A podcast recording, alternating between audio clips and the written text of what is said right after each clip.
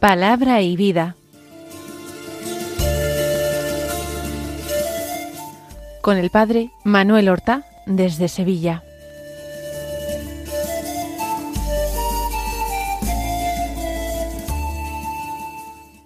En el nombre del Padre y del Hijo y del Espíritu Santo. Amén. Alabados sean Jesús y María. Muy buenos días, queridos amigos, oyentes de Radio María y seguidores del programa Palabra y Vida. Hoy es el jueves de la primera semana de Adviento, un jueves que es 7 de diciembre. El 7 de diciembre la Iglesia celebra la memoria de San Ambrosio, San Ambrosio obispo, San Ambrosio uno de los grandes padres de la Iglesia. Nació en Italia, en Treveris, en torno al año trescientos cuarenta de nuestra era. Era de familia romana, pero que vivían allí en Treveris. Pero él, en su juventud, fue enviado a hacer sus estudios a Roma. En el año trescientos setenta y cuatro, con treinta y cuatro años, se había labrado ya una buena carrera política. Era el responsable de la policía del orden público de la ciudad de Milán. Era también catecúmeno, es decir, se preparaba a recibir el bautismo. Pero ante la muerte del obispo de Milán y la dificultad de los cristianos de Milán reunidos en la basílica para elegirle sucesor, parece que cuando él fue a poner orden, un niño o un adolescente empezó a gritar Ambrosio obispo, Ambrosio obispo. Era quizás el único que podía poner orden en aquel embrollo que había, y entonces la gente lo secundó y todos empezaron a gritar Ambrosio obispo, y fue elegido por aclamación obispo cuando ni siquiera estaba bautizado. Por eso tuvo que inmediatamente recibir el bautismo e inmediatamente después ser ordenado sacerdote y obispo el día siete de diciembre y mantuvo de una manera ejemplar a la iglesia en Milán. Fue un verdadero pastor, pero además se dedicó a escribir una serie de obras en defensa de la fe católica en una época en que el arrianismo imperaba en una buena parte de la Iglesia. Murió en el año trescientos noventa y siete. Comenzamos, como es nuestro propósito en estos días de Adviento, escuchando y meditando el Evangelio de la Misa. Ya sabemos que no se trata de una lectura continuada de un Evangelio, sino que cada día se nos ofrecen eh, distintos textos. Ayer, hoy, leíamos a San Mateo, pero vamos a leer también a otros evangelistas. Del capítulo séptimo de San Mateo, hoy tomamos el versículo veintiuno y los versículos veinticuatro al veintisiete que dicen así. En aquel tiempo dijo Jesús a sus discípulos, No todo el que me dice Señor, Señor, entrará en el reino de los cielos, sino el que hace la voluntad de mi Padre que está en los cielos. El que escucha estas palabras mías y las pone en práctica se parece a aquel hombre prudente que edificó su casa sobre roca. Cayó la lluvia, se desbordaron los ríos, soplaron los vientos y descargaron contra la casa. Pero no se hundió, porque estaba cimentada sobre roca. El que escucha estas palabras mías y no las pone en práctica, se parece a aquel hombre necio que edificó su casa sobre arena. Cayó la lluvia, se desbordaron los ríos, soplaron los vientos y rompieron contra la casa, y se derrumbó, y su ruina fue grande. El Señor, en el texto que acabamos de escuchar, eh, nos está impartiendo una enseñanza que forma parte de ese sermón inaugural de su vida pública, que fue el sermón de la montaña. Comienza así el texto, dijo Jesús a sus discípulos, No todo el que me dice Señor, Señor, entrará en el reino de los cielos. Fíjense qué forma tan directa tiene Jesús de entrar en materia. Porque es una tentación muy frecuente en los hombres religiosos de cualquier época, de cualquier cultura, el invocar a su Dios y pensar que con esta invocación está ya todo prácticamente hecho. Si acaso, junto a la invocación del Señor, añadir unos ritos o ceremonias concretas que tienen que ser observadas para que la oración, la súplica, la petición sea una petición eficaz y alcance eh, su fruto, alcance lo que desea. Así pues, hay una forma de concebir la religión o la religiosidad que no toca la vida. Se puede vivir de una manera y se puede creer y practicar de otra manera distinta. Por supuesto es una forma totalmente equivocada de vivir la religión. Pero el peligro, ya lo hemos dicho, es el del formalismo religioso. Lo que hay que hacer únicamente es pedir, suplicar, orar y unir a esta oración, a esta súplica, unir esas ceremonias o ritos que vuelvan la petición una petición infalible que alcanza lo que se pide. Sin embargo, el Señor trata de quitarnos esa equivocada ilusión. No todo el que eh, dice, no todo el que reza diciendo Señor, Señor, entrará en el reino de los cielos. Hay algo que unir a la súplica, y es la conversión de costumbres. Es la vida, son los actos eh, realizados cada día, en la práctica, en lo cotidiano.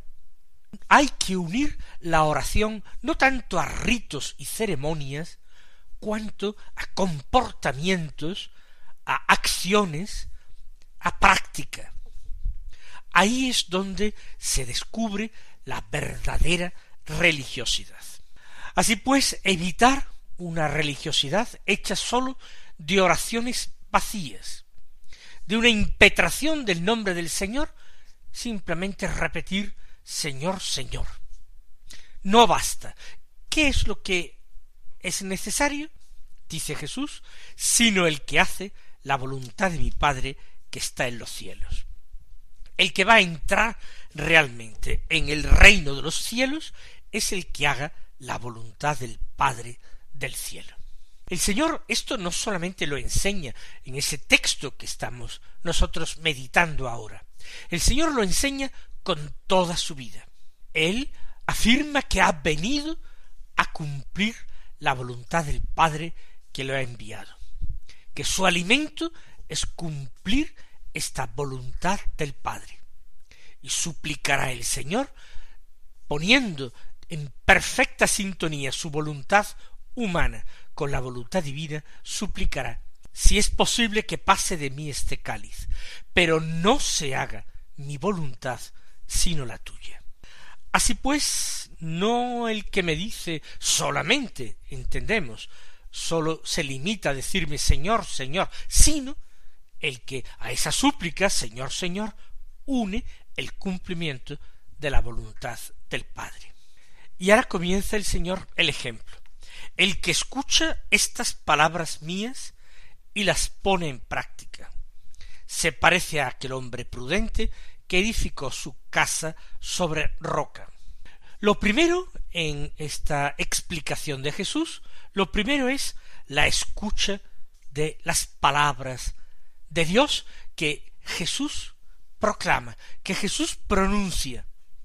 El que escucha estas palabras mías, el Señor nos está refiriendo a la lectura de los antiguos profetas o de la vieja ley. Jesús se está refiriendo a su predicación concreta, esa predicación de Jesús que es puramente oral, aunque un día se plasmará en escritos, en una nueva escritura. Así se escribirán los evangelios. Pues lo primero ya hemos dicho es la escucha de la palabra de Dios. Hay que escucharla, nosotros tenemos que leerla, meditarla en nuestro corazón, poner de nuestra parte todo lo necesario para comprenderla, para entenderla mejor, no por un por una curiosidad, no por una preocupación científica. A nosotros lo que nos interesa es entender la palabra, captar su sentido, para de esta manera conocer mejor a Dios, hallar su voluntad y poder cumplirla con su gracia. Así pues, el hombre que escucha mis palabras y las pone en práctica, segunda condición, escuchamos para saber cómo tenemos que actuar. No se trata de un escuchar palabras poéticas, hermosas, para deleite de nuestro entendimiento, de nuestra imaginación o incluso de nuestros oídos. No. Se trata de una escucha atenta e inteligente, de una escucha comprometida. Uno escucha no para saber, sino para actuar, para obrar. Por eso la bienaventuranza de Jesús, porque es una verdadera bienaventuranza, recae en aquel que escucha sus palabras y las pone en práctica. ¿Y por qué ese hombre es verdaderamente bienaventurado? Porque se parece al hombre prudente del ejemplo de Jesús. Ese hombre que edifica su casa sobre roca. Es decir, prevé todas las eventualidades que pueden surgir en el futuro. En el momento en que construye la casa es posible que haga buen tiempo. No se va a poner a construir la casa en pleno invierno, quizás la construye en verano o en primavera, en tiempo soleado.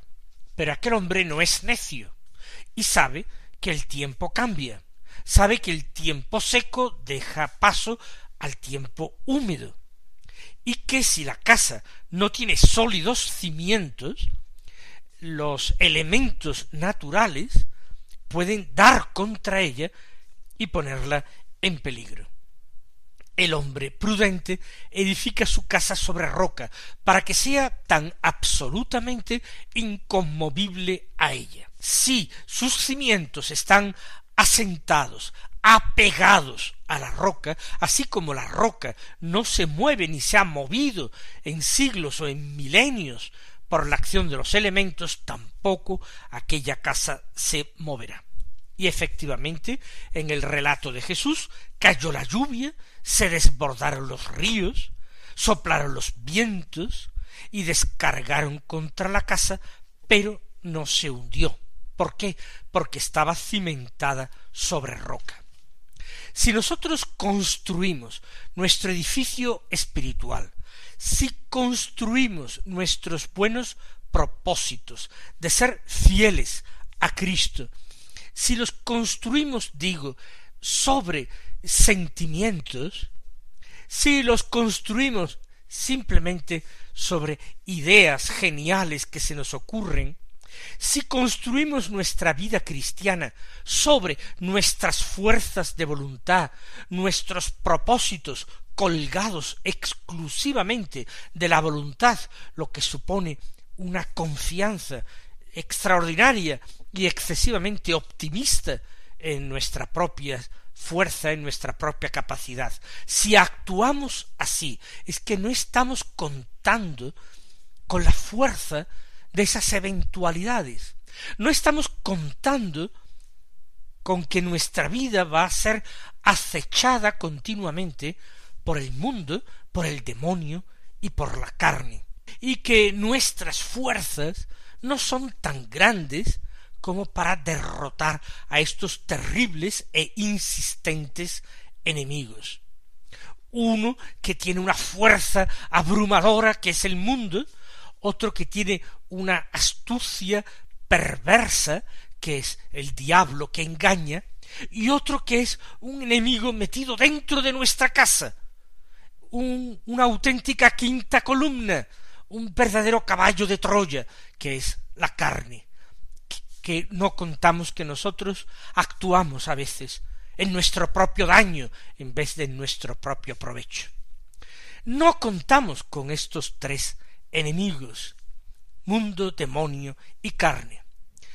Sí, insisto, construimos sobre la fuerza de voluntad o sentimientos o ideas muy acertadas, opiniones, etc. En cambio, sigue enseñando Jesús, el que escucha estas palabras mías y no las pone en práctica, se parece a aquel hombre necio que edificó su casa sobre arena. La arena es un material que no tiene consistencia, no tiene solidez. Podemos contemplar nosotros dunas de arenas en la playa o en el desierto, y pueden ser dunas móviles, dunas que se van desplazando conforme sopla el viento. Cuando se construye sobre arena, como esta arena puede moverse, correrse, la casa se desploma encima. Y cuando cae la lluvia, cuando se desbordan los ríos, cuando soplan los vientos y dan contra aquella casa, es normal que se derrumbe.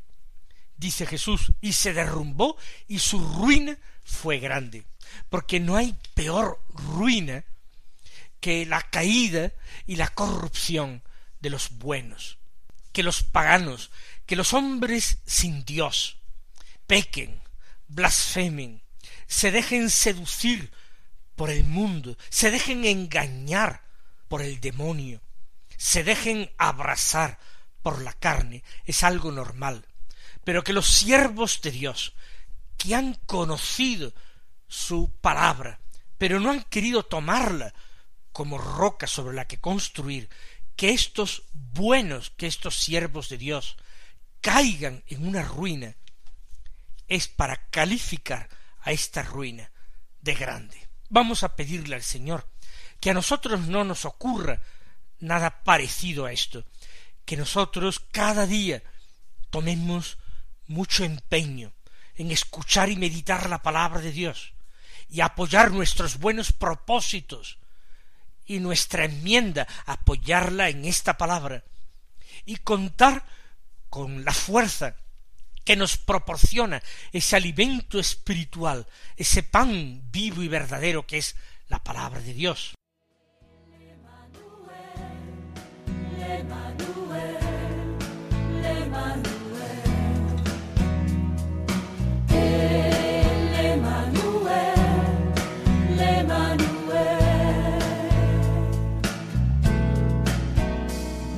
Has poured out its lifeblood out of love and has transformed the ancient world will send us on our way.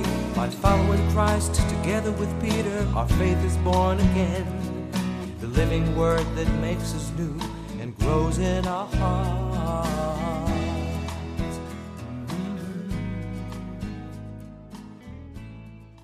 Vamos a escuchar ahora la primera lectura de la palabra de Dios de la misa de hoy. Es del profeta Isaías, del profeta del Adviento. Está tomada del capítulo veintiséis, versículos uno al seis, que dicen así Aquel día se cantará este canto en la tierra de Judá. Tenemos una ciudad fuerte, ha puesto para salvarla murallas y baluartes. Abrid las puertas para que entre un pueblo justo que observa la lealtad. Su ánimo está firme y mantiene la paz, porque confía en ti. Confiad siempre en el Señor, porque el Señor es la roca perpetua. Doblegó a los habitantes de la altura, a la ciudad elevada. La abatirá, la abatirá hasta el suelo, hasta tocar el polvo. La pisarán los pies, los pies del oprimido, los pasos de los pobres. El profeta Isaías está tendiendo su mirada hacia adelante, está contemplando los tiempos mesiánicos, los planes de Dios realizados. Todo esto es lo que él canta. Y dice, se cantará este canto en la tierra de Judá, cuando Dios alegre el corazón de su pueblo. Tenemos una ciudad fuerte, ha puesto para salvarla murallas y baluartes. ¿Cuál es esta ciudad? En una primera lectura, evidentemente es Jerusalén, esa ciudad dotada de murallas, ciudad bien compacta en la cual se encuentra el templo, se encuentran los palacios de justicia, es la Jerusalén de la tierra. Pero cuando el profeta mira hacia adelante y no la nombra siquiera con este nombre de Jerusalén, podemos entender que se está refiriendo a la gloria del pueblo de Dios, a la gloria de la Iglesia. Es ella verdaderamente ciudad fuerte, porque Jesús en el Evangelio dijo que edificaría esta comunidad suya, esta iglesia, sobre roca. Sobre esta roca, sobre esta piedra edificaré mi iglesia, le dijo a Pedro, y el poder del infierno no la derrotará. Es promesa de Cristo. Por tanto es la ciudad fuerte la iglesia. Tiene murallas y baluartes no hechos de piedra, sino espirituales. Y se invita a abrir las puertas para que entre un pueblo justo que observa la lealtad. Este pueblo no es ya sólo el antiguo pueblo de Dios, el antiguo Israel, el primer Israel, es el nuevo pueblo de Dios, es la Iglesia, pueblo justo que observa la lealtad, cuyo ánimo está firme y mantiene la paz porque confía en ti. Este nuevo pueblo de Dios no confía en la ley ni en las leyes, confía en su Redentor, en su amado Señor, en Cristo, que es la roca perpetua. A eso exhorta el profeta confiad siempre en el Señor, porque el Señor es la roca perpetua. En esa roca podéis construir vosotros vuestro edificio espiritual. Si sois hombres prudentes, construiréis sobre esta roca. Doblegó a los habitantes de la altura. ¿Cuáles son? Las potencias malvadas. Son los espíritus del aire, como les llama Pablo. Los abatirá hasta el suelo, hasta tocar el polvo y lo pisotearán los oprimidos y los pobres. Vamos a alegrarnos con ese triunfo que canta Isaías, el triunfo de Cristo, que es nuestro triunfo. Mis queridos hermanos, que el Señor os colme de bendiciones y hasta mañana si Dios quiere.